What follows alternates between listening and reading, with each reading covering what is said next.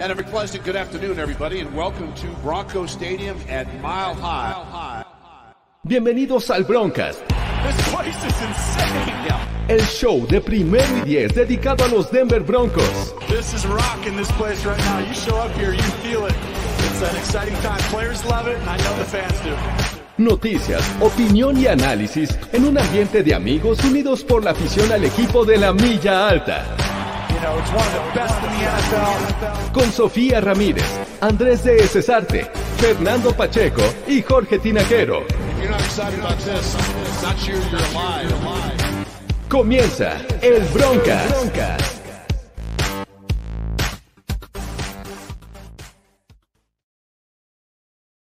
Hola, ¿qué tal amigos? Muy buenas noches. Bienvenidos a una edición más del Broncas. Viernes en la noche, viernes para destapar su cerveza favorita, estar con nosotros interactuando, platicando y opinando de los Denver Broncos, que es de lo que se trata este Broncas. Y antes de comenzar, vamos a darle la bienvenida a Sofía Ramírez. ¿Cómo estás, Sofía? Bien, muy feliz de comentar todas las noticias alrededor de los Broncos, el off-season, pero las noticias no paran. Esto es off-season, caray. No, no tenía idea, pero, pero bueno, creo que de información hay demasiada como para seguir haciendo broncas. Y bueno, también está esta noche, eh, espero que con sus pies bien cubiertos, Andrés de Cesarte. ¿Cómo estás, Andrés? Jorge, No, no, no, no, espérate, estos no. pies, estos pies, estos pies no están cubiertos, no están Ew, no unos están, calcetines, unos cubiertos. calcetines naranjas, Andrés, es lo que hace falta. Pero bueno, no están cubiertos esos pies. Dios Por supuesto que no. desafortunado. Espero que no lo hayan visto, muchachos, que hayan parpadeado demasiado. Y Traigo los juanetes a todo lo que dan. A Qué todo lo que dan. Te recomendaré un podólogo allá en la Sultana del Monte, de- de- del norte, Del perdón. sí. Ya ni sé lo que digo, pero bueno. Y no, eh, también a saludar a Fernando Pacheco. ¿Cómo estás, Fernando? Es- estaba bien, estaba bien. este, Tenía ganas de platicar. de los Sáquenme los ojos. sáquenme Pero, los ojos. ¿por qué, usé el- ¿por qué me puse los lentes el día de hoy? Porque, amigos, pero este, pues muy contento de estar con ustedes, obviamente, eh, listo para hablar de los Denver Broncos, porque no parece off-season, esto parece que va va, va, y vamos a tener información todo el año, tranquilamente. Sí, esperamos que sí y esperamos estar aquí con ustedes compartiendo toda esta información, la opinión, el análisis. No y, fuiste tú, bueno, Aaron, no fuiste tú. En lo personal, los saludo, no me presenté, soy Jorge Tinajero y esto es el Broncas del viernes eh, 4 de febrero. Ya vamos a entrar en semana del Super Bowl y a pesar de eso los Broncos siguen estando en el radar de mucha gente porque la información está fluyendo, porque las piezas se están colocando donde deberían, porque de repente la ilusión empieza a crecer. Este, este optimismo se empieza a desbordar. Yo sé que es off-season. Estamos 0-0 rumbo al 2022. Eso nos da mucha alegría. Dice, hay patas, hay like. Por favor, dejen sus likes. Antes, antes que nada, antes de, de- de seguir, vamos a esperar a que le den like. No les cuesta nada, ni un peso. Ustedes le dan Like un like. si, si quieren ver a Andrés con sus patas y si no lo quieren ver también, si lo que sea. Dicen, dicen que ya va a empezar a hacer un negocio, vender fotos. eh, Eso es lo que dicen. Ahí sí- síganlo en su cuenta de Twitter. Qué No lo sé. No qué lo sé. Pero, pero bueno, eh, muchachos, vamos a concentrarnos, ya no en los pies de Andrés, vamos a concentrarnos en la información de los Denver Broncos. ¿Por qué? Porque sigue fluyendo, sigue fluyendo. eh, los Broncos a principio de semana empezaron a hacer sus movimientos, a seguir entrevistando eh, opciones para completar este roster. Ya sabíamos, la edición pasada platicamos de Nathaniel Hackett, que es ahora el nuevo head coach de esta franquicia.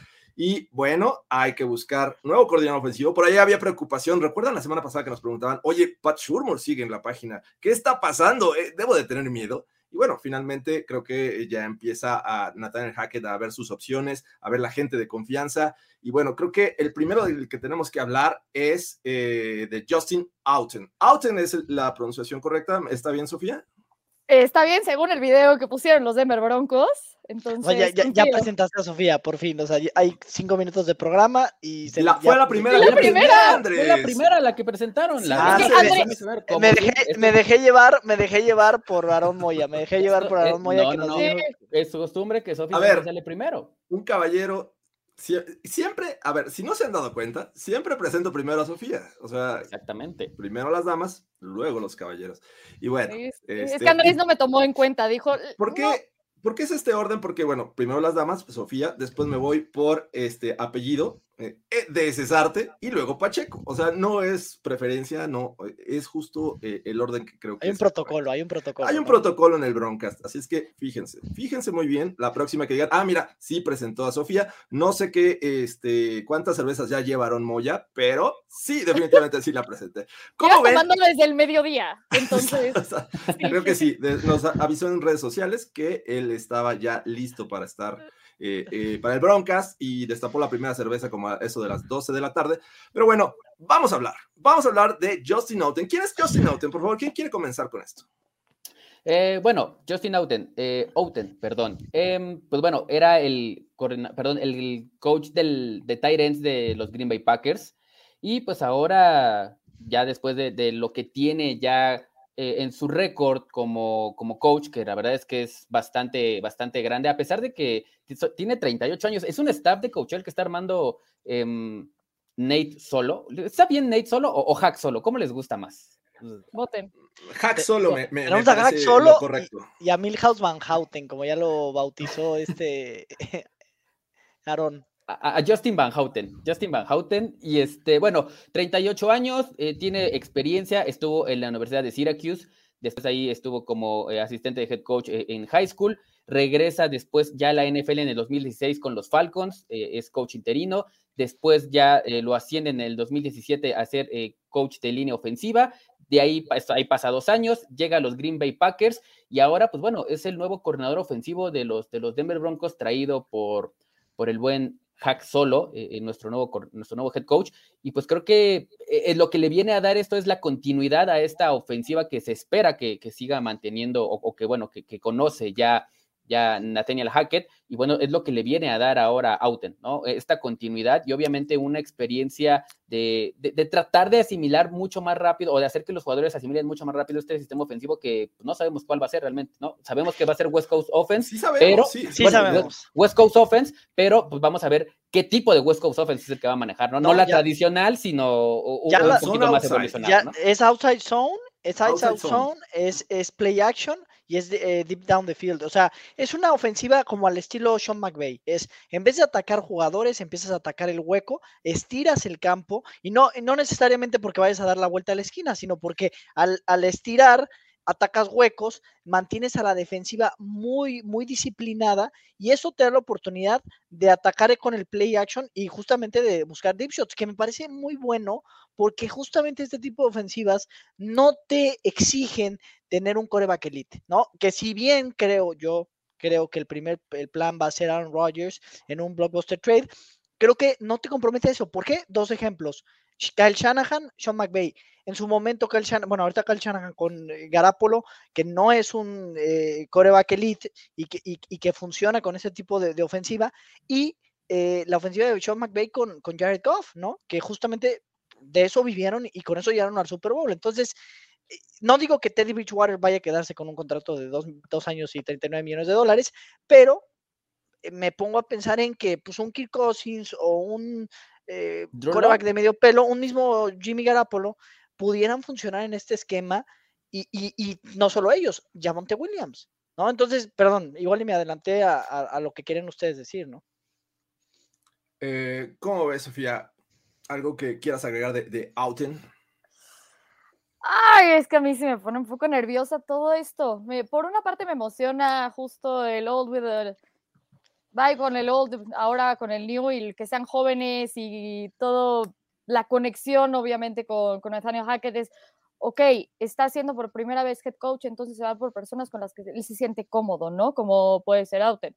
Pero a mí sí me pone un poco nerviosa, entiendo un poco el movimiento, pero, pero, pero, este, no, no estoy tan segura cómo me siento ya cuando veo todo el roster de coaches que son tan jóvenes, con tan poca experiencia, que todos han, sido o de ends o asistentes de coach o algo por el estilo.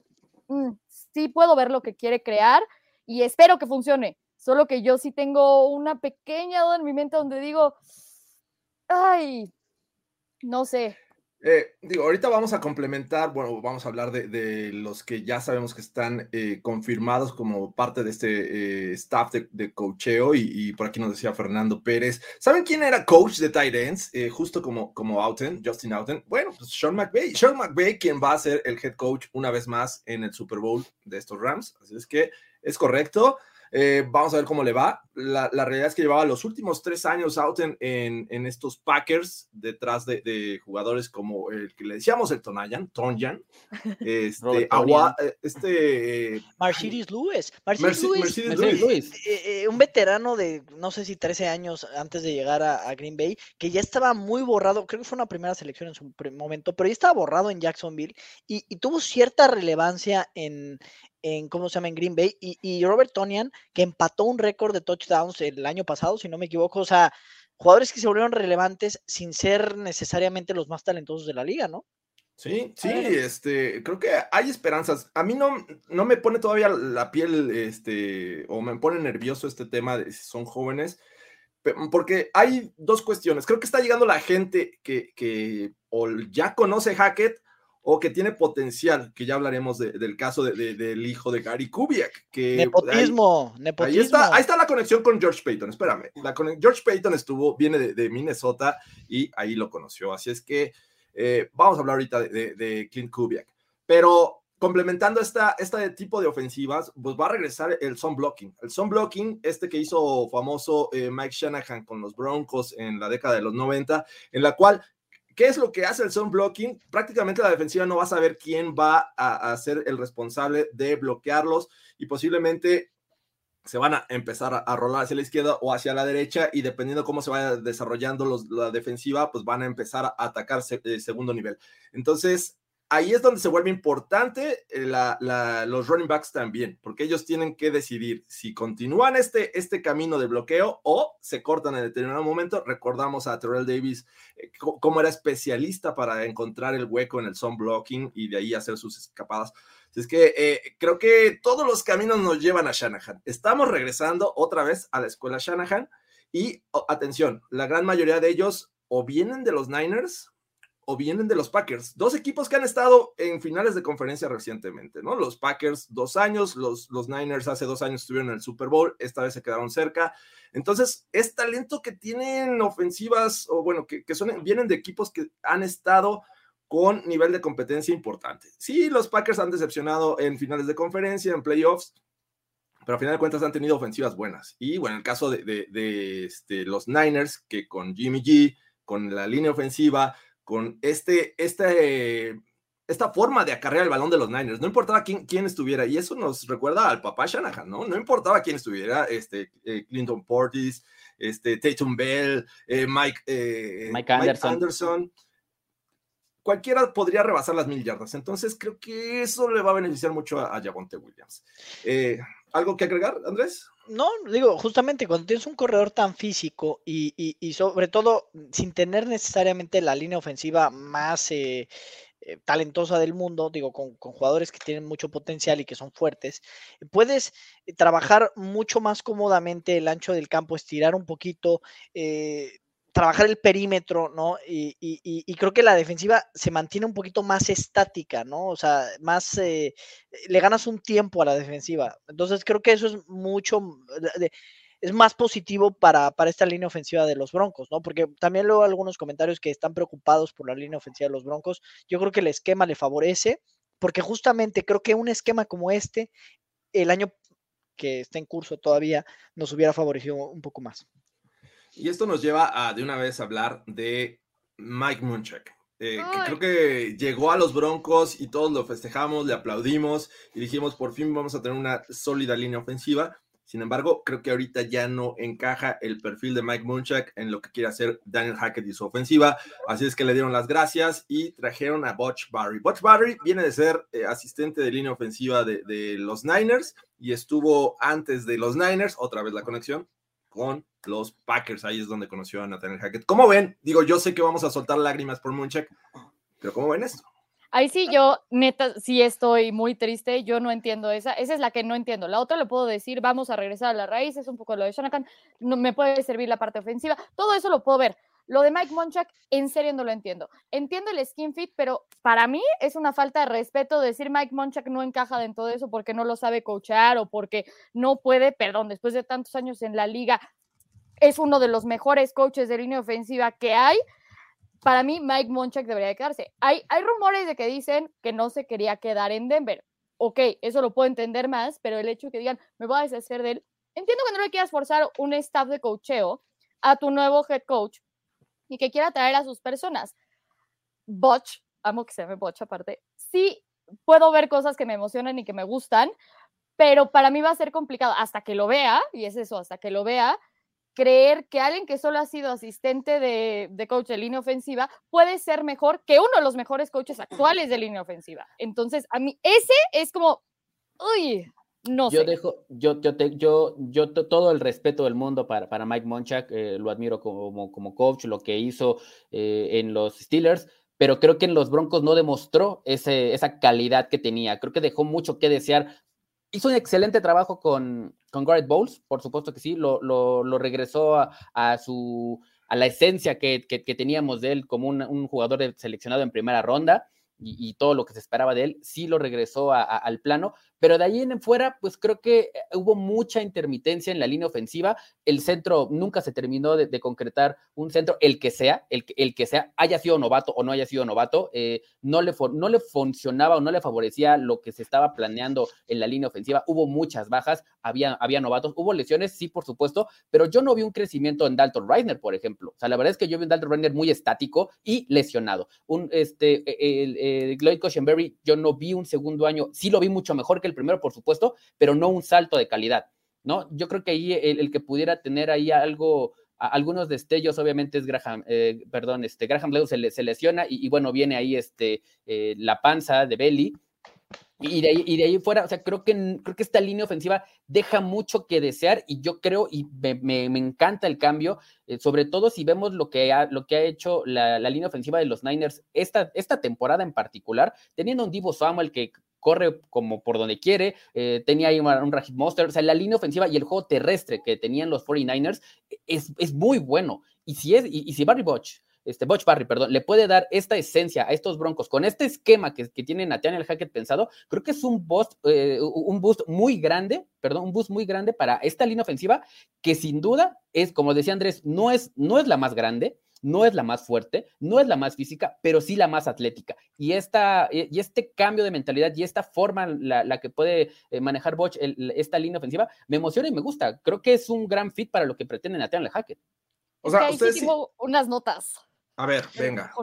Es venga. que, o sea, uno, eh, el sistema de, de Rex Kangaroo es diferente al de Pat Shermer. Entonces vimos literalmente dif diferentes juegos con la línea ofensiva y cómo funcionaron diferentes jugadores dentro de eso. Luego estamos, algo que, que yo sí he repetido varias veces y lo hemos dicho todos aquí, cómo se tarda Teddy Bridgewater en sacar el balón. Se tarda mucho, ven el promedio de, del tiempo. Eso también afecta a la línea ofensiva. Entonces, yo no, yo no le achaco todo eso a Mike Monchak y honestamente, Lloyd Cushenberry, pues sí, hay una parte donde dices, ay, creo que el talento que yo vi, chance no es suficiente. Para mí, hay muchas, muchas interrogantes en la línea ofensiva y uno es si tan siquiera vamos a mantener a Lloyd Cushenberry. Sí, sí, lo extrañamos mucho cuando no estuvo y lo que quieras, pero honestamente, híjole, eso que, que que yo había visto antes del draft y ay, qué padre, nos lo ayudamos y todo esto, yo no lo veo. Puede ser que sea mejor con este nuevo scheme, pero yo creo que Mike Monchek pudo, pudo haber hecho ese cambio en el scheme con este equipo. Y ahí me das un poco de experiencia con él, que ya fue head coach, que tiene la experiencia de, de, tener la línea ofensiva, que ya ha trabajado con ellos antes y que te puede ayudar en ese desarrollo y que sabe manejar los dos schemes sin ningún inconveniente. Entonces, sí, también me emociona que hayan traído a Botch. La cosa es a mí me cuesta trabajo ver cómo él va a ser mejor que uno de los mejores coaches de línea ofensiva, porque pues no lo he visto. Sí me, ahorita me cuesta trabajo. Sofi, te voy a pedir una cosa, hay que venir llorados a este programa, hay que venir llorados, ¿no? Porque digo, la vida es así, ¿no? Tienes tres años, cuatro, los que tengas, pum, funcionaste, no funcionaste, gracias, vete a tu casa y llega alguien nuevo y ese alguien nuevo se puede convertir en un gran coach o justamente el esquema ofensivo puede funcionar, ¿no? Digo, lo que, lo, lo, que sea primero, pero bueno, eso pasa, ¿no? Estas cosas pasan. A mí sí me emociona lo que puede aportar este nuevo coach. También las mentes frescas eh, son, son muy buenas. Este, Digo, yo creo que hay que sonreírle al, al cambio, ¿no?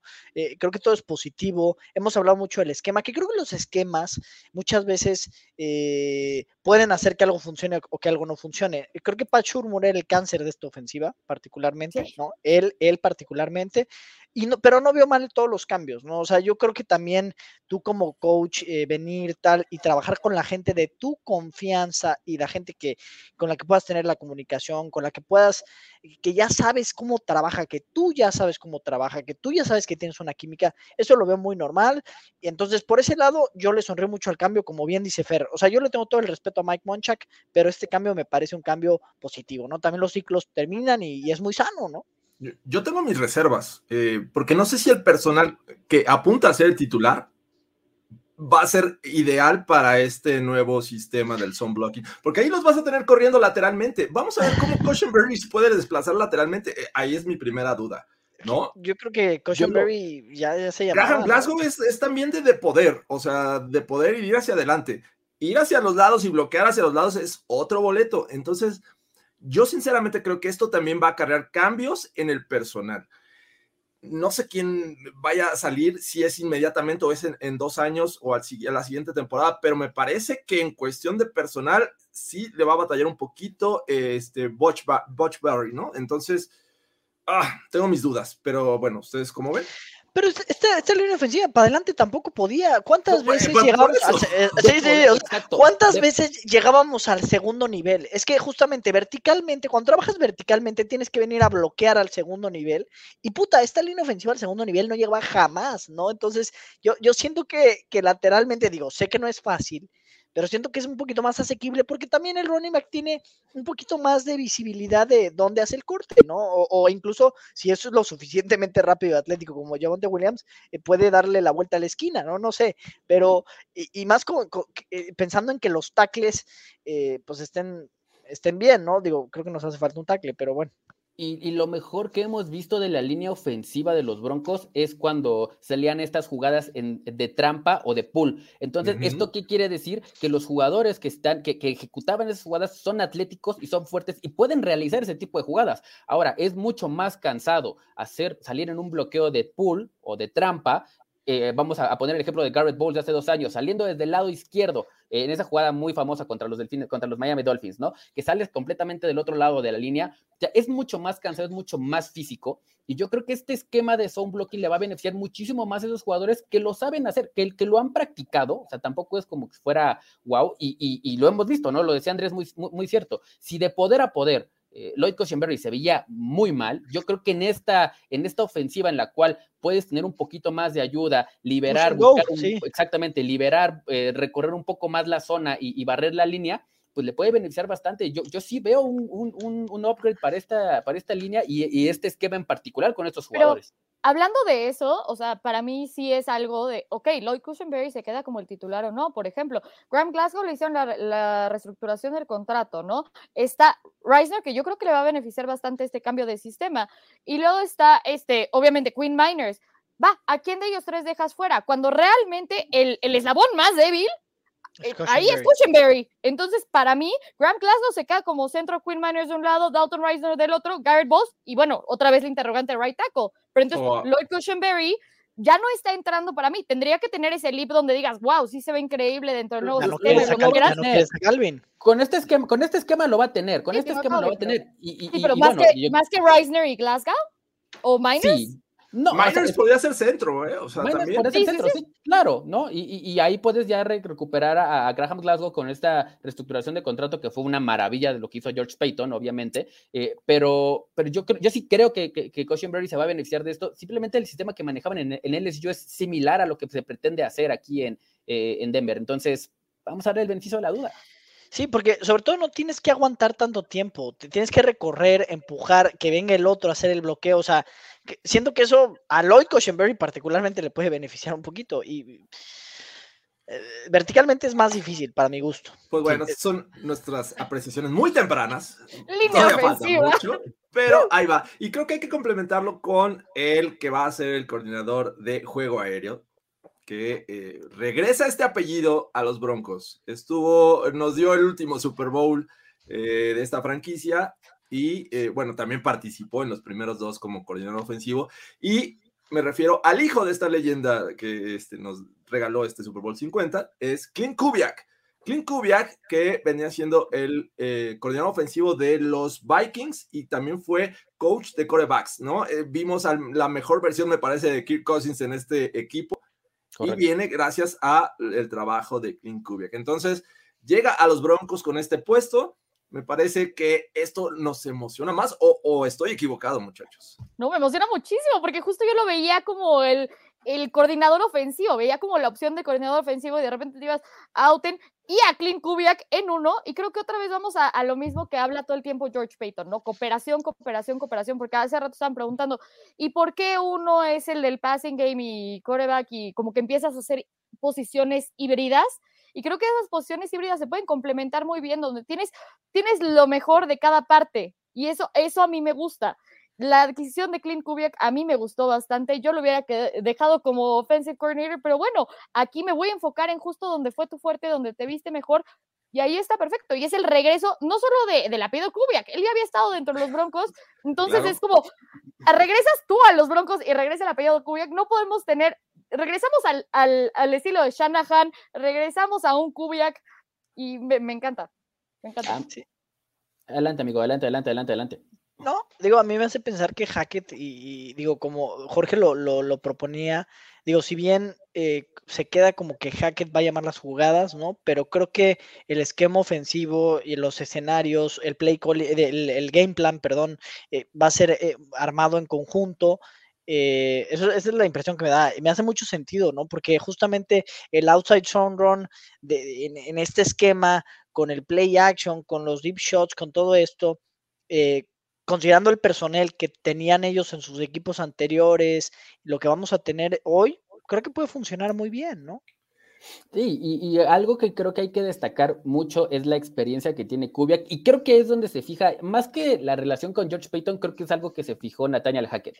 Eh, Kubiak fue coordinador eh, asistente de calidad o quality control asistente eh, en Texas AM, también lo fue en los Vikings y también lo fue en los Broncos. Entonces, ¿qué te quiere decir eso? Que es, que es la filosofía de Hackett, ¿no? Esta, esto, estos analytics, esta, esta parte de, los, de las estadísticas, de los números, es algo que le sale muy bien a Clint Kubiak y que tiene la experiencia. Entonces yo creo que al momento de traerlo en esa posición en particular, en coordinador de, juego aéreo, es precisamente para eso, para ayudarle a, ampliar todo ese conocimiento que ya trae eh, Hackett apoyarlo y obviamente darle variantes a esta ofensiva, que es lo que necesita. Entonces, yo creo que ese es eh, realmente el, lugar y el puesto ideal para Clint, eh, perdón, para Clint Kubiak este momento eh, en este equipo de los Broncos.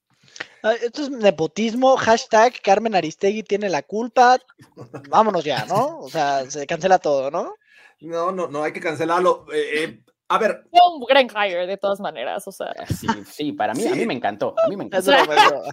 a mí también. Me encantó, me encantó lo de Clint Kubiak, el Kubiak, perdón. Eh, ¿Están armando o están haciendo un staff de cocheo eh, quarterback friendly? Porque, a ver, hay conexión por todos lados. Si me dicen Jimmy G, bueno, ahí está eh, Barry, eh, Butch Barry, que viene de los Niners, ¿no? También estuvo en los Packers y conoce a Aaron Rodgers. Obviamente Nathaniel Hackett y Alton eh, conoce a, Aaron Rodgers. Son, los magios, aquí son los magios, ¿de qué me y hablas? Clint Kubiak conoce a Kirk Cousins. A ver, ahí están las tres opciones. ¿Cómo ven este staff para el siguiente coreback? O de plano, Fernando Pacheco, vas por Drew Locke. Va a ser un magio, va a ser un magio el siguiente coreback. Como ellos son los magios, eh, tiene que ser familia o tiene que ser hijo de un. No, ¿cómo es por invitación o hijo de un magio? No me acuerdo. O, salvarle la vida a un magio. Ah, salvarle la vida. O, salvarle me gustó el cubiaquismo que nos dice Manuel Salinas. ¡Viva el cubiaquismo!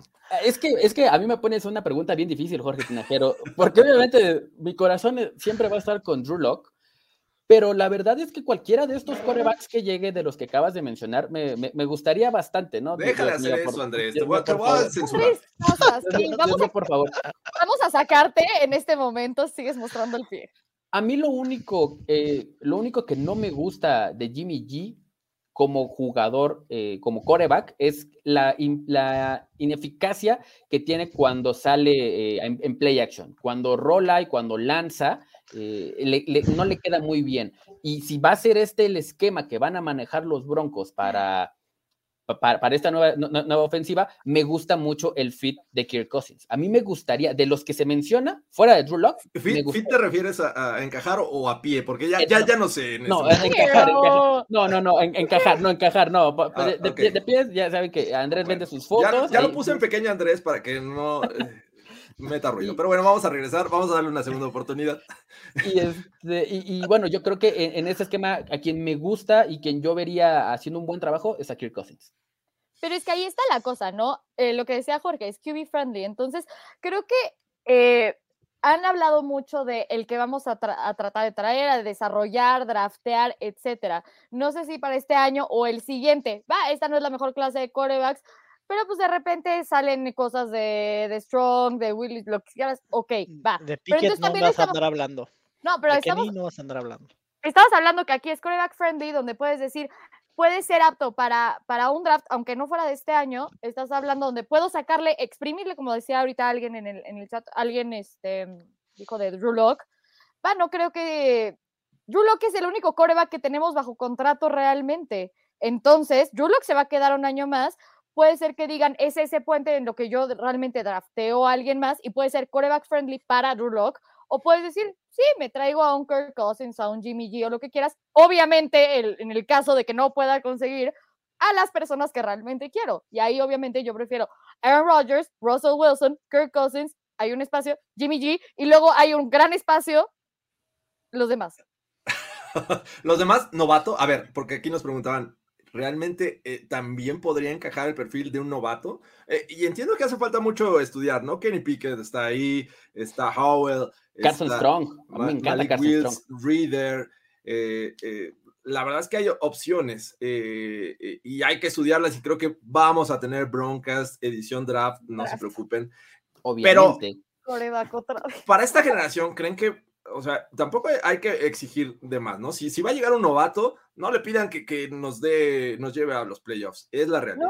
Algo que se dice demasiado de este draft class y se dice desde el año pasado, pero ahorita más ya que está literalmente el Senior Bowl esta semana, es si quieren un coreback en esta temporada, es porque van a tener paciencia para desarrollarlo. Y creo que ya vimos que Broncos Country no tiene paciencia para desarroll- desarrollar un coreback. Entonces es la cosa, si estás esperando un Josh Allen donde te va a salir el unicornio de la nada después de tres años de desarrollo, sí, pero en los Broncos al año van a pedir la cabeza de alguien. Entonces esa es la cosa.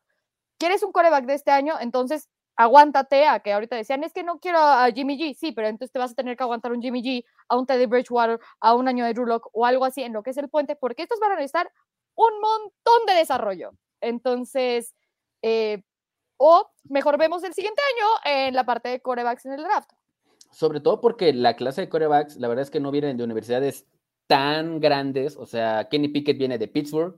Eh, obviamente no, no es una universidad pro coreback, ¿no? O sea, la verdad es que no. Eh, Mitch Sam Trubisky. Howell- Mitch- Eh, Mitch ah, no, perdón. Este, no, no, no, este, Mitch Dan Marino Trubisky salió con de Sam. Howell, me refería a North Carolina. Claro, me- este, me- North Carolina, Sam Howell, este, ahí viene Mitch Trubisky, eh, y de ahí si nos vamos, eh, por ejemplo, Carson Strong viene Dan de Marino Nevada. venía de. Dan Marino Dan, venía de Dan Marino viene de Pittsburgh, sí, Dan Marino viene de Pittsburgh, ¿no? Pero de ahí en fuera, este, bueno, eh, Sam, Carson Strong Mahomes de viene de Texas Nevada, Tech. ¿De qué me estás este, hablando, por favor? Texas Tech.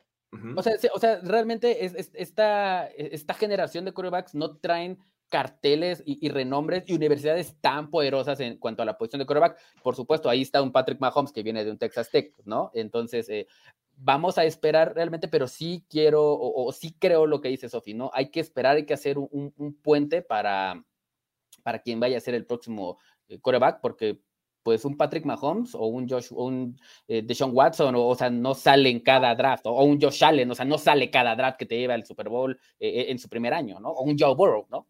Muy pocos. Dice Fernando Pérez. ¿Alguien quiere pensar en Matt Corral? Ni me lo Eh, menciones, ni me lo menciones.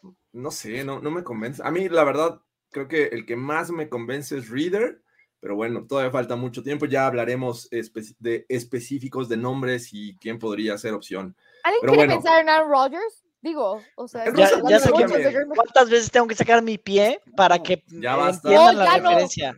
ya para que no. entiendan la No, no, referencia. No, no lo Andrés, sé, no. no Pero bueno. no, no no. lo sé, Rick. Todavía hay mucho que definir, todavía hay mucho que definir en este staff de coacheo. ah, eh, hablamos de lo que ya está, eh, ya es una realidad.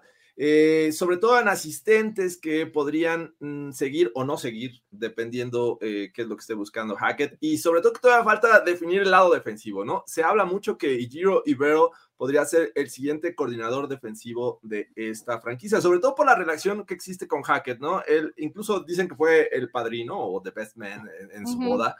Eh, creo que hay que esperar porque obviamente este y Ijiro Ibero, todavía no me aprendo su nombre, Ijiro Ibero, eh, está en los Rams y los Rams todavía tienen que jugar el Super Bowl, ¿no? Entonces, todavía no se puede definir esa opción, aunque también pidieron permiso a los Ravens para eh, entrevistar a su coach de línea defensiva, si mal no recuerdo, Anthony Weaver.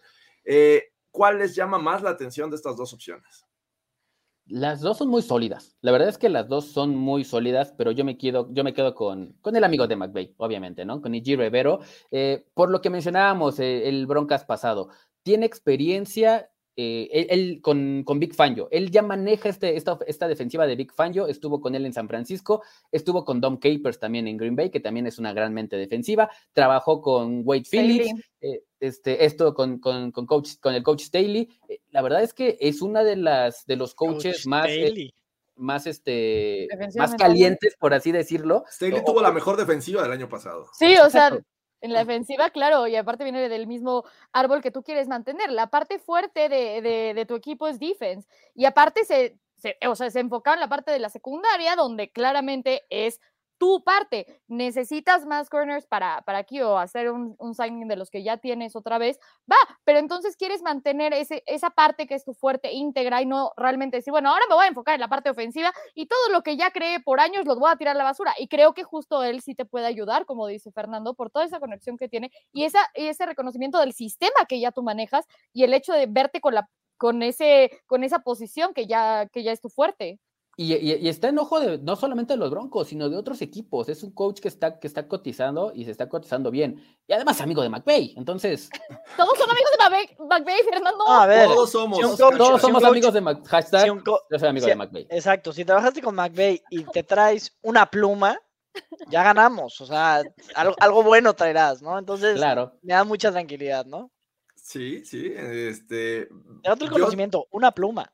Yo sí creo que eh, van a ser pacientes, van a esperar a Ibero en, eh, para este eh, puesto, coordinador defensivo, y de ahí vamos a ver cómo se maneja el resto de los asistentes, coach de posición, que creo que todavía falta por definir. Dice, ojalá Broncos tuviera la paciencia de corebacks. De que mm, A ver. No, no tiene sentido ese comentario. Los Giants llevan dos corebacks en los últimos 18 años. O sea, ¿de qué me estás hablando? Paciencia. Con Daniel Jones. Con Daniel Jones. después de Peyton Manning, ¿cuántos llevamos? Eh, Trevor Simian, Paxton Lynch. ¿10 plus? O sea, 10 plus. Así lo vamos a ver. Joe Flaco, Case Keenum, Chad este, Kelly. Chad Kelly, este. Brock Osweiler regresó en una Pero Chad Kelly, no, Chad Kelly no, no, inició un partido, ¿sí? Sí, sí, no. sí. O sea, Sí, Chad ¿no? Kelly, Mike fue Sánchez, entonces ya No, también fue lo vamos a backup. poner. Ah, no, sí, creo que nada más Fue back- backup de este, Keenum, ¿no? Sí, es Sí, cierto. tampoco Case inició este Mark. Brett, Sánchez. Brett. No, Mark Sánchez ni siquiera, solo en la pretemporada. Lo, Brett en Ripien, los Cowboys, ¿no? Brett este, Ripien, Jeff Driscoll, Allen, Brandon Allen. o Brandon sea, Allen. O sea, Pero vamos sí, en sea, 11, a ver, vamos en Kendall 11 Hilton. titulares. Kendall Hinton. Kendall por. Bueno, de hecho, en, en, en, en realidad, Sí. el quarterback titular de ese partido contra los Saints fue Philip Lindsay, no fue Kenan Hilton. El starting quarterback Eh, sí, fue. Philip Lindsay. Entonces, tomó el Philip primer Lindsay, snack. exactamente, entonces, en teoría Philip Lindsay fue quarterback de los Broncos. Debemos trabajo Paxton Lynch. algunos. Estoy de acuerdo contigo, Juan. Estoy completamente de acuerdo. Pero bueno, eh, es un incomprendido. La, la gente no está lista para esta discusión. Avienta Bueno. tu gorra. Cuando Gino No. Smith, cuando Gino Smith Hasta te quita, te no quita todas, el ¿eh? puesto de suplente de Russell Wilson, estamos en problemas, ¿no? We're in pedocatls, ¿no?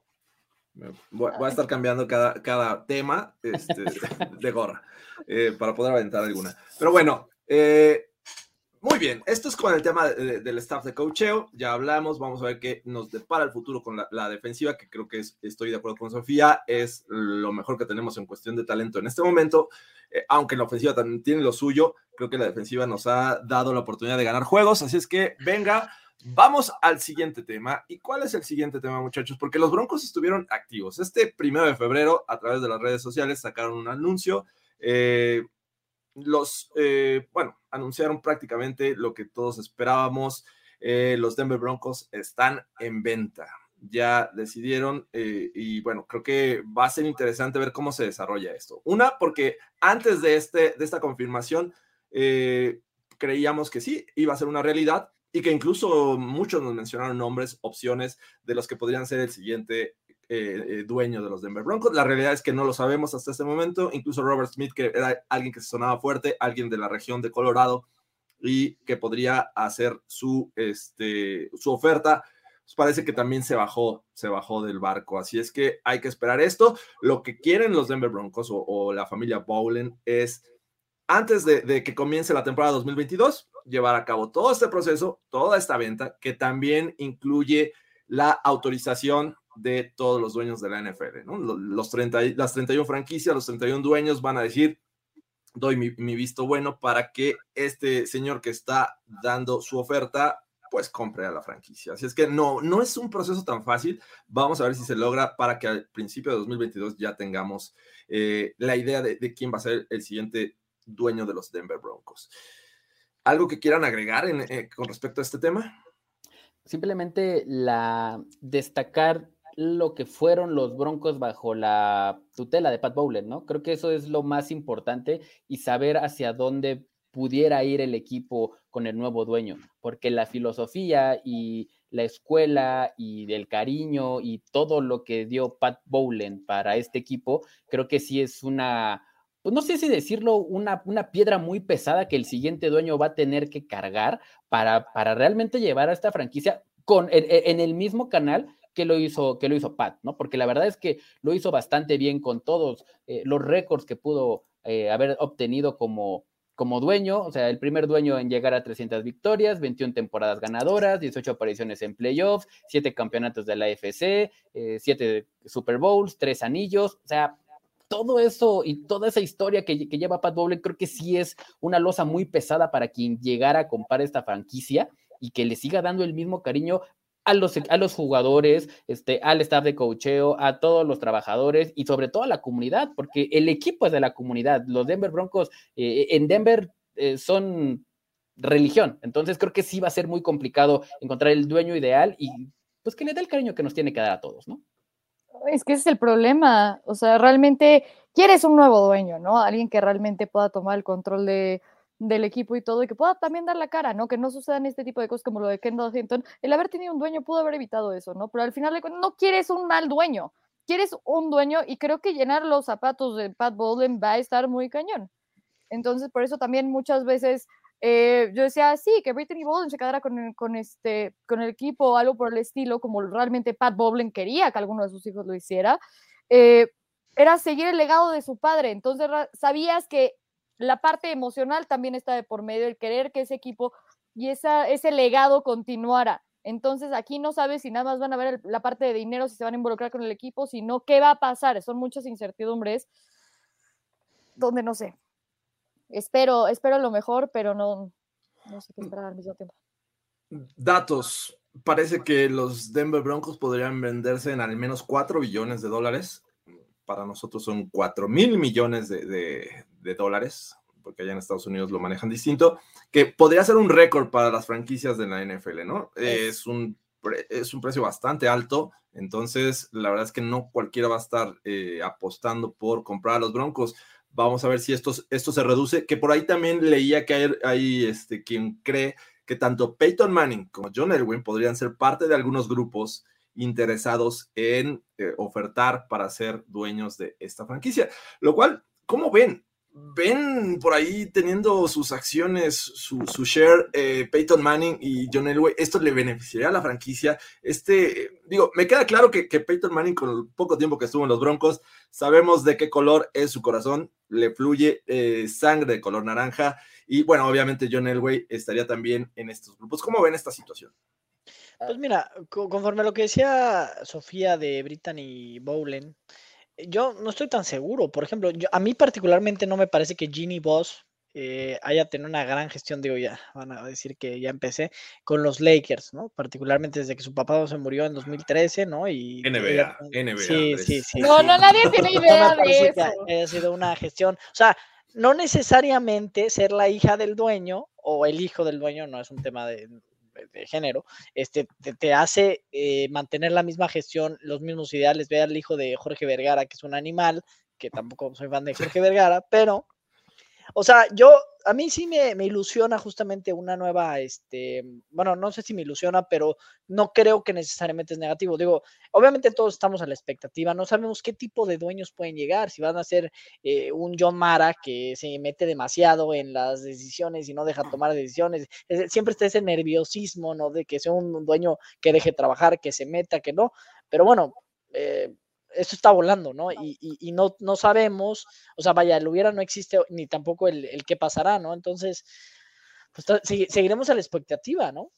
Yo, que creo que ahí Brittany ha hecho un gran trabajo dentro del tiempo que he estado en los Broncos, perdón, Fer, pero entonces es No, eso, o sea, adelante. yo por lo que he visto que ha hecho Brittany dentro de cómo ha tratado de formarse y escalar y aprender más y estar dentro de los Broncos, tratando de llegar a ese puesto para cumplir con lo que realmente se, se requiere de un Correcto. dueño, creo que Brittany sí era la correcta para eso. Ok, no se pudieron poner de acuerdo entre los siete hijos de Bowlen y esa es que vamos a ahorrarnos problemas porque ya tuvimos suficientes y es más por eso que realmente el hecho de que Brittany, porque no es, exacto, no es cualquier hijo del dueño, ya sabes, pero creo que en el caso de ella, sí hubiera sido, sí hubiera sido muy bueno. Entonces. Y, y sobre todo, ella es la que da la cara por la franquicia en los últimos años y lo hace y lo hace de gran manera. Y creo que eso es algo. eh, Y, y obviamente ver a alguien conocido, una cara conocida y que siga la misma filosofía del papá, pues Más obviamente, o- obviamente a, a- a los fans nos hace sentir bien pues que, que, que- Britney esté ahí y que sea la cara ahorita de los Broncos. A mí también me hubiera gustado que no se descarta tampoco la opción de que ellos se puedan quedar con este con, esto. Ahí la- lo- la- los hombres Sí, van a estar porque al- compra, Exacto, o sea, y al final sí va a ser, eh, por lo que se dice, que va a ser a, través de un sistema de subastas, pues bueno, pues quién no dice que la mejor, el mejor postor pues van a ser los Bowlen al final de cuentas, ¿no? Entonces, todo puede pasar al final. Y, nada más para, para responder la pregunta de George, yo respeto y adoro a Peyton Manning como jugador y como comediante y como figura pública, no sé qué tan bien le vaya a quedar el puesto de la silla, ¿eh? No, no de lo sé. Manning, de Ya Peyton ya no en la, ya en la hablando, ¿eh? ya en la gerencia, ya, en la- ya, la- ya, ya ser el, el boss ya es otra cosa, ¿no? a mí sí Entonces, me gustaría. Sería no- mejor que sería mejor que John Elway, eso te lo, te lo afirmo. no, no lo sé, tampoco estoy diciendo que John Elway sea la solución, ¿no? Porque al final hizo buenas cosas, hizo muy buenas cosas como general manager, eh, llevó a un Super Bowl a los a, a dos Super Bowl a los Broncos, este, uno lo ganó, hizo muy buenas elecciones, do- el cretino de la rueda, selección del Eso. quarterback no le quedó, ok, tiene otras cosas muy buenas, Sí, pero insisto, insisto, en la gerencia es una cosa, ya la silla ya es otra completa diferente. Entonces, eh, una cosa es una cosa, otra cosa es otra cosa. Pero la no familia-. La familia Manning unida, estar hablando, sí, sí. Ajá, la familia Manning unida, o sea, con Eli, con Archie, todos, este, realmente pueden hacer un buen trabajo, un desamor al, e- al equipo, al, al Cooper. deporte, a Cooper. Manning, Cooper, Cooper Manning también, todos. Ahí literal, yo, yo veo más eso, la familia Manning se une y con otros, porque pues de todas maneras la familia Manning, a menos que hayan invertido y hayan ganado billones con eso, no veo cómo, pero la familia Manning, por el amor al deporte, Pero la familia sí Manning, el único que tiene dinero es Peyton Manning, los demás no tienen un clavo. Digo, Eli Manning tuvo algún contrato fuerte por ahí, pero Ah, ahorita con, con E ESPN, con estos Monday Night, la verdad es que creo que ¿No viste todos va los para anuncios? arriba. Sí. O Digo, sea, son muy y- buenos en anuncios, pero el único y que y atención. ahí fue Peyton Poco Manning. no, no está confirmado, pero también salió el nombre de, de un tal Tom Brady ahora que se retiró. Como un Yo, yo dije eso, Ah, Sofía, Sofía, ¿qué estás haciendo? Ah, dije eso. explícanos, explícanos por qué. Es que yo, yo ahí apliqué el, ¿cómo se llama? ¿Qué tal si Peyton Manning y Tom Brady se unen? Y entonces para que Brady por fin pueda como own the Broncos, como nunca realmente pudo, pudo hacerlo en el campo contundentemente, que ahora sí sea como I own you, literal. Estaría padre. La verdad, la verdad es como, estaría padre. Y hace, hace- ayer precisamente me dieron un dato que la verdad es que yo des- desconocía muchísimo, que, que la familia Glazer, los dueños de los, Box. de los Bucks, también son dueños del Manchester United del fútbol inglés. Eso yo no lo sabía. Entonces, eh, no sé, le- le- les hace sentido que alguien de allá, algún jeque o algo así, venga a invertir eh, en los Claro. Broncos y, y- y empiece a Sí. hacerlo. No sería la primera vez, no sería la primera vez. Hay eh, gente de allá que tiene equipos de fútbol acá o de otros deportes. Eh, LeBron James es dueño de Liverpool, o sea, por favor, bueno, dueño del 5% creo del Liverpool, pero pues Eh, el No lo- no tema es, decisión de los dueños. O sea, Exacto. Sí, claro. dejas entrar eh, a, a- a una personalidad así, digo, no, no estoy, no, ni los conozco, pero no, No, sé si yo vayan a encajar en el perfil de la NFL, ¿no? O sea, a eso es lo que me refiero. Eh, todavía falta mucho, creo que esto apenas comienza, son rumores, por ahí decían Jeff Bezos, como ven, eh, eh, también era rumor, es alguien que, que tiene la capacidad financiera, sí, pero no sabemos si tenga el interés de eh, tener un equipo. Alguna vez hasta, hasta el mismo Donald Trump quería comprar a, A, los Bills.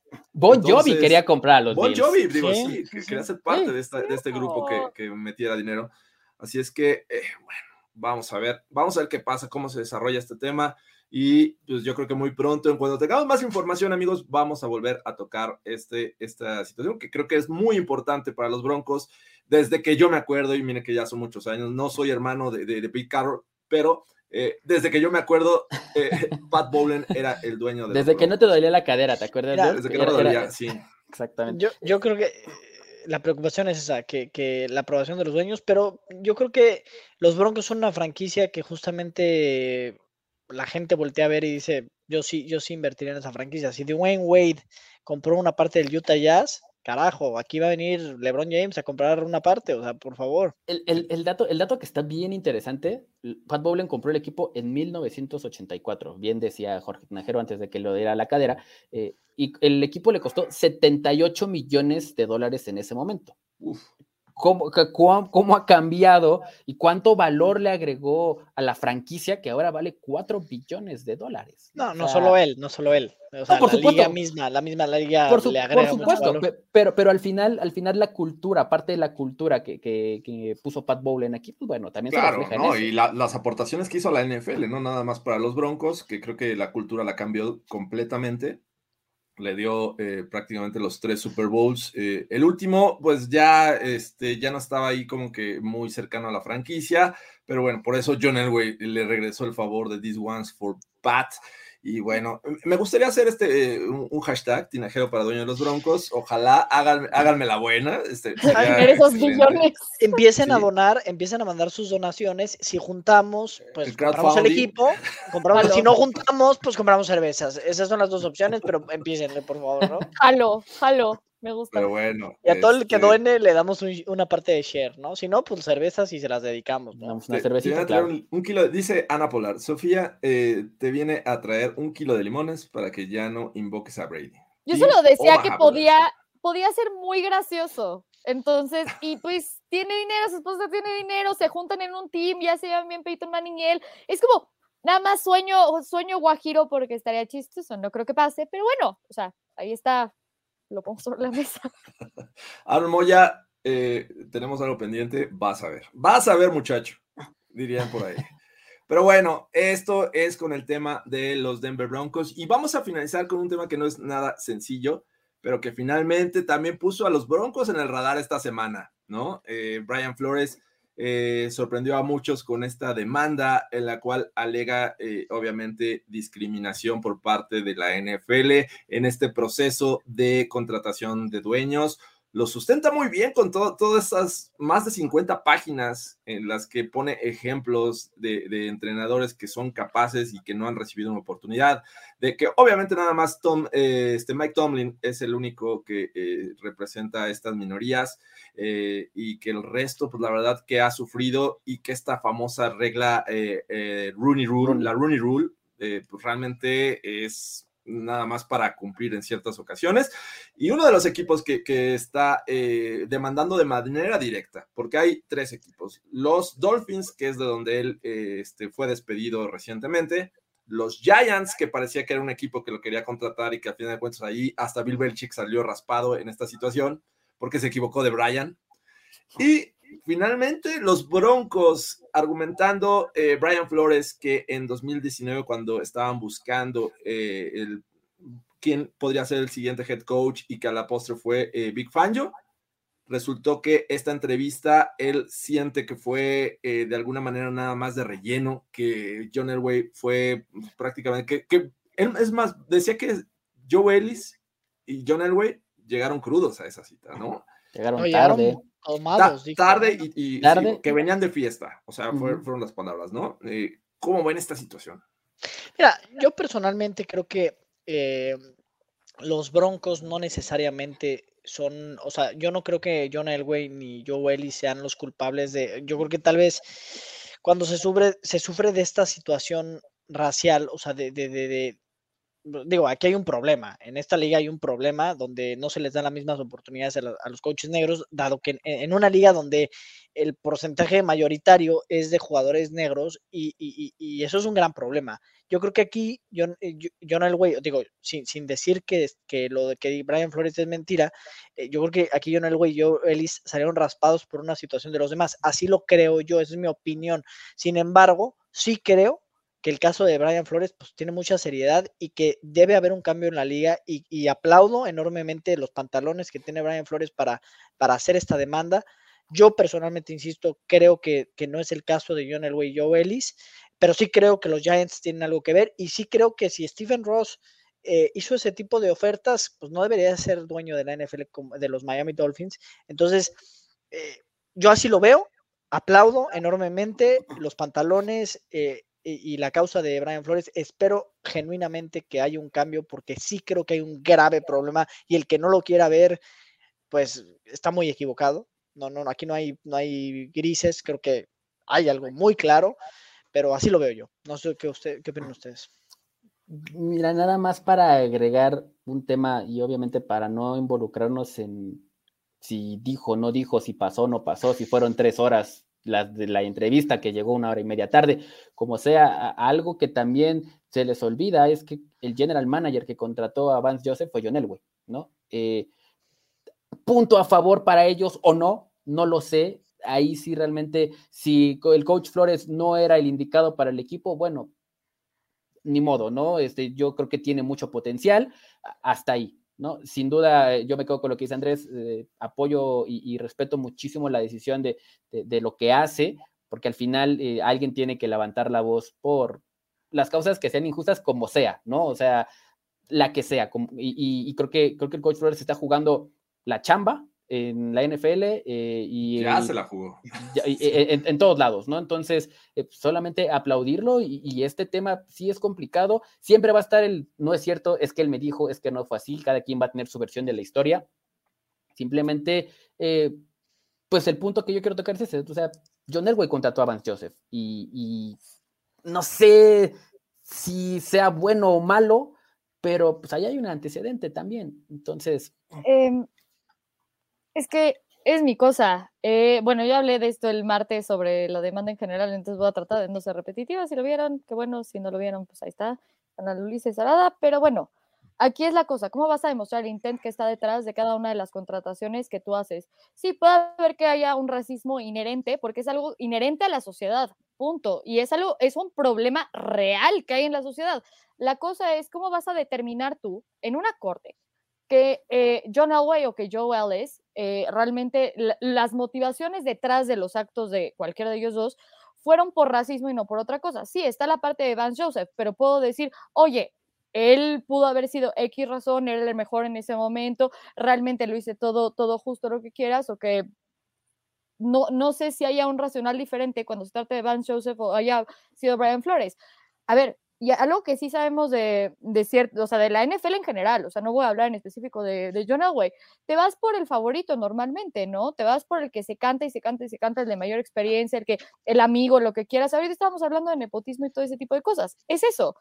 ¿Cuántas veces no pasó eso también dentro de los Broncos? Va, ahí el favorito era Vance Joseph, después fue Big Fangio, pero entonces el problema real nunca fueron John Elway y Joe Ellis. El problema es el racismo inherente a la sociedad. Te estoy poniendo un ejemplo de lo que a mí me ha pasado, donde nada más me entrevistaron para cumplir con la cuota, lo cual pudo haber sido real porque el favorito era, era Big Fangio. El hecho de que yo no te haya entrevistado de manera correcta y te haya tomado en consideración es una cosa completamente diferente, donde ni siquiera la demanda se trata de él. Ahí está, es el he said, she said que dices, Fer, pero pues sí, ahí los, los Broncos y Brian Flores están poniendo en el vamos a demostrar, y aquí están los timestamps, aquí están los receipts, aquí está absolutamente todo, la gente que estuvo ahí monitoreando, y pues Joel ya dijo, yo llegué a tiempo, ah, ok, no era que estuviera ebrio crudo, o sea, yo no, güey, sino que pues llegué tarde de, de otra entrevista de trabajo porque pues todos estaban siendo considerados. La cosa es, ¿cómo vas a decir el intent que está detrás? La intención detrás de que yo te, te, haya contratado o no. Y es la cosa, vamos a cambiar los procesos de contratación o no contratación o despido de los coaches en la NFL, ¿no? Es un cambio de procesos, pero es un tema más grande. Yo creo que está alzando la voz Brian Flores y, y creo que vienen un sinnúmero de cosas que, que pueden ser accidentales al eh, tema, ¿no? O sea, particularmente, pero que él así, así las percibe y, y, que algunos temas muy, son muy de percepción y algunos temas son reales. Ojo, insisto, de nuevo, es un tema real, es un problema grave, es algo que tiene que solucionarse, pero pues no, no, no todos realmente lo, lo hacen por, por, eso, ¿no? Digo, es un tema muy complicado. Sí. Yo no, no planeo, no, no intento justificarlo, pero obviamente en este tipo de temas, ¿no? Los temas raciales y de género, puede pues llevarse entre las patas eh, muchas cosas de, que, que, que, ya terminan en ser percepción, ¿no? Yo, yo sí creo, y yo, ojo, como Giant y como Bronco, no defiendo a los Giants. Yo creo que los Giants son una franquicia que, que en ese sentido no tienen defensa. Creo que sí, eh, con todas las de la ley, están en este caso. No creo que en este caso particular los Broncos tengan algo, algo incorrecto. Así lo veo yo. Lo, lo, lo, que es evidente es la, la, desigualdad, obviamente, ¿no? Lo vemos y, y lo notamos. Un, por ahí leía eh, que hay dos ligas eh, eh, profesionales en Estados Unidos en las que al menos el 70% de los jugadores son de raza negra y es la NBA y es la NFL. Pero de ahí no salen coaches, no salen exjugadores a ser entrenadores precisamente eh, de raza negra. La gran mayoría son de raza blanca y lo sabemos, ¿no? Por ahí nos decían, oye, es que Ron Rivera, bueno, también es parte de esta minoría, él es de, origen latino, ¿no? Este, pero bueno, eh, ahí está el caso de Tomlin, ahí está el caso de Ron Rivera y los demás son de raza blanca. Y bueno, ¿cuál es el proceso también? Eh, hay que entenderlo. La gran mayoría de las opciones para head coach vienen de ser coordinadores ofensivos y coordinadores defensivos. ¿Cuántos coordinadores defensivos hay de raza negra? Realmente también muy pocos. O sea, que, el talento donde tú puedes eh, escoger me parece que también es limitado. Y creo que la, la regla Rooney debería de ampliarse a, más si es que quieren ser efectivos, porque pueden pasar estas cosas como las que alega Brian Flores.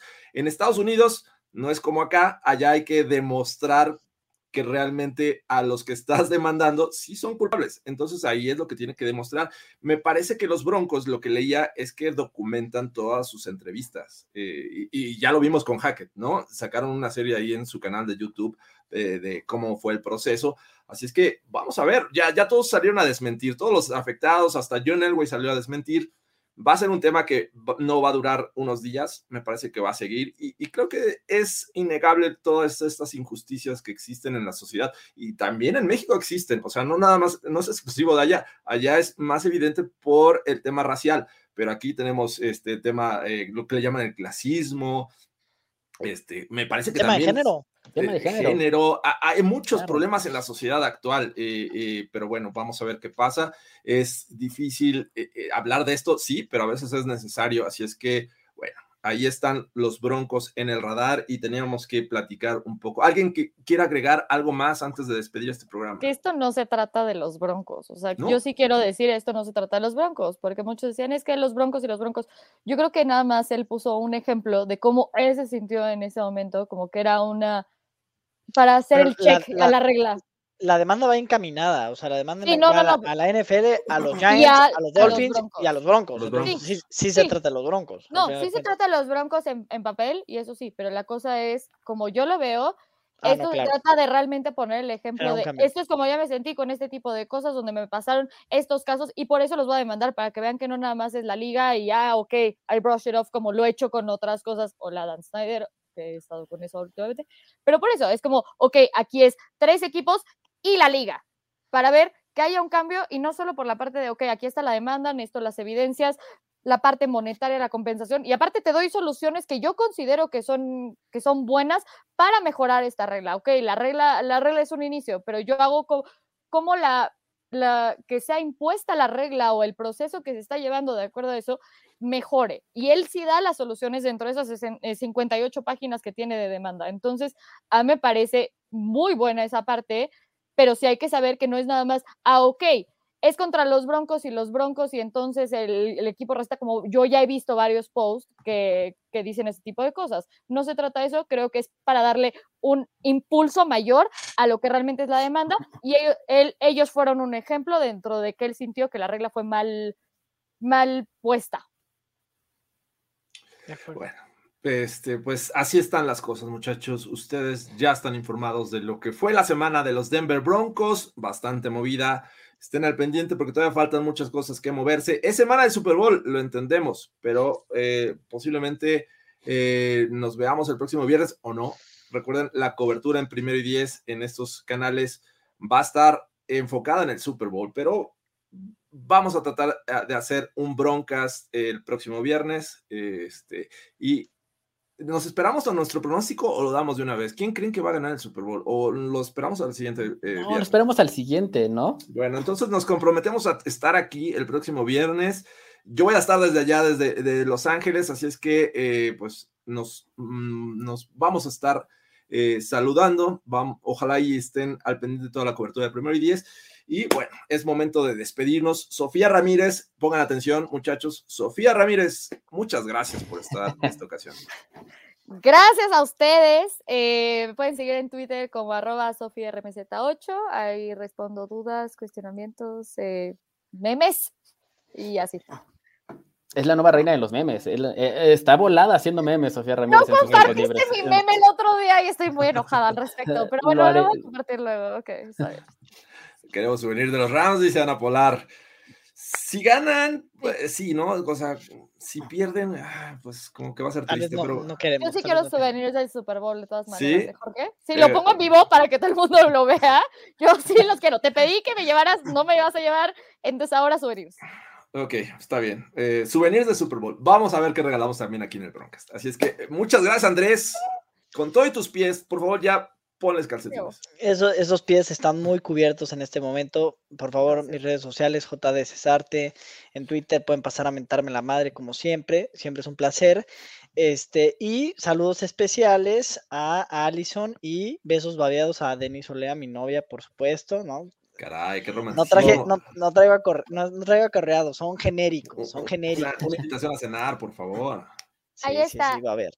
Jorge, tú le debes un premio a Sofía. Eso es aparte del souvenir de Super Bowl, ¿eh? Porque ah, el premio ya estaba pactado. Okay, pactado enfrente de todo el mundo. muy bien, muchachos. Y también vamos a despedir a Fernando Pacheco, un placer.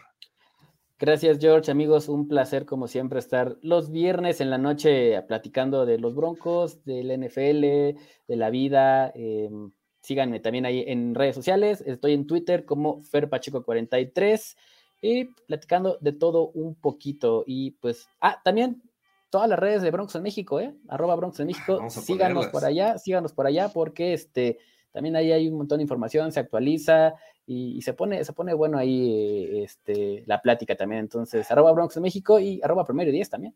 Arroba primero y diez, muchas gracias. Aaron Moya, por favor, ¿cómo pides uno, un jersey de Austin Eckler? Oye, ah, ¿y a dónde, para esto, a dónde te cambiaste, Aaron? Porque era, eras vecino y ahora ya no sé dónde estás. Entonces, ahí pon, ya no sabemos dónde Se cambió al estadio de los Chargers. Ajá. Sí, se fue al SoFi Stadium. Eras vecino. pero bueno, eh, estamos por inaugurar una nueva membresía en este canal. Si lo están viendo por YouTube, eh, vamos a inaugurar una nueva membresía, estamos a punto de hacerlo, en la cual mes a mes vamos a estar regalando algo de la NFL y este mes de febrero toca un souvenir de la NFL. Imagínense, si tuviéramos 25 miembros en esta comunidad, pues podría ser, no sé, una gorra del Super Bowl. Eh, a los 50 regalamos algo más, no sé, un jersey. Podemos eh, regalar un balón. Un balón eh, del Super Bowl, la verdad es que están preciosos, están hermosos. La tanga de los Raiders de Fernando Pacheco. Esa no. Autografiada. Esa no. Definitivamente no. Una, una foto de patas de Andrés de Cesarte firmada. Por si tienen fetiches extraños, también. La pero, la, gente que no tiene fetiches extraños, eh, bueno, el balón, jersey, gorra, etcétera. Hay niveles. Imaginen un, mini helmet del Super Bowl, este, y bueno, después de esta etapa, desde que ya acaba el Super Bowl, bueno, vamos a regalar jerseys, vamos a regalar gorras, dependiendo el nivel de miembros que tengamos.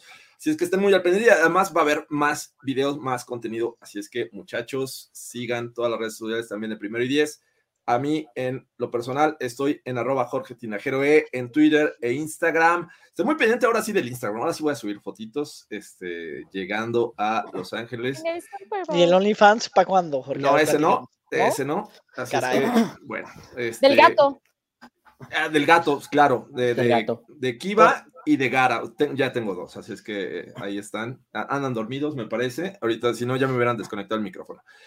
Muchachos, muchas gracias. Esto fue el Broncas de viernes 4 de febrero. Nos despedimos. Hasta la próxima. Bye.